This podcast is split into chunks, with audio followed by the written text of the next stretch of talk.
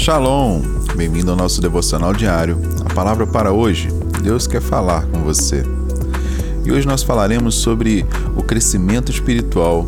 É um projeto de grupo, baseado no livro de Salmo, no capítulo 122, no versículo 1, onde um trecho do versículo nos diz: Vamos à casa do Senhor. O salmista disse: Alegrei-me quando me disseram: Vamos à casa do Senhor. Você também se sente assim sobre a casa de Deus? Se não, por quê? Paulo escreve: Deus está construindo uma casa e nela ele usa todos, independentemente de como chegamos aqui.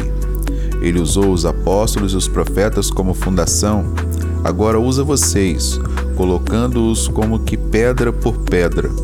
Um santo templo construído por Deus, todos nós nele incluídos. Um templo onde Deus está de fato em casa, baseado no livro de Efésios, capítulo 2, versículo 19 e 22. Há momentos em que você precisa estar sozinho com Deus em oração. Há momentos em que você só irá encontrar a resposta que procura quando estiver com o povo de Deus. Quando aqueles que são habitados pelo Espírito de Deus se reúnem para adoração, ensino, encorajamento e serviço, Deus aparece de forma poderosa.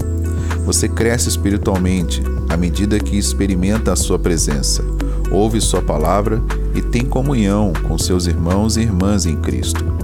Cada vez que você se reúne com outros membros do corpo de Cristo, isso faz você lembrar que está do lado vencedor. É difícil comemorar sozinho quando, quando você tem algo para que vale a pena celebrar, geralmente reúne as pessoas para compartilharem a alegria, certo? Jesus está tão animado com a sua vitória na cruz que ele se reúne todas as semanas para celebrar o que realizou por nós. E a celebração, como crescimento espiritual, é um projeto de grupo. Então, queridos, frise uma coisa: há momentos que precisamos estar orando sozinho, mas também há momentos que só iremos receber a resposta de Deus quando estivermos junto com o povo de Deus.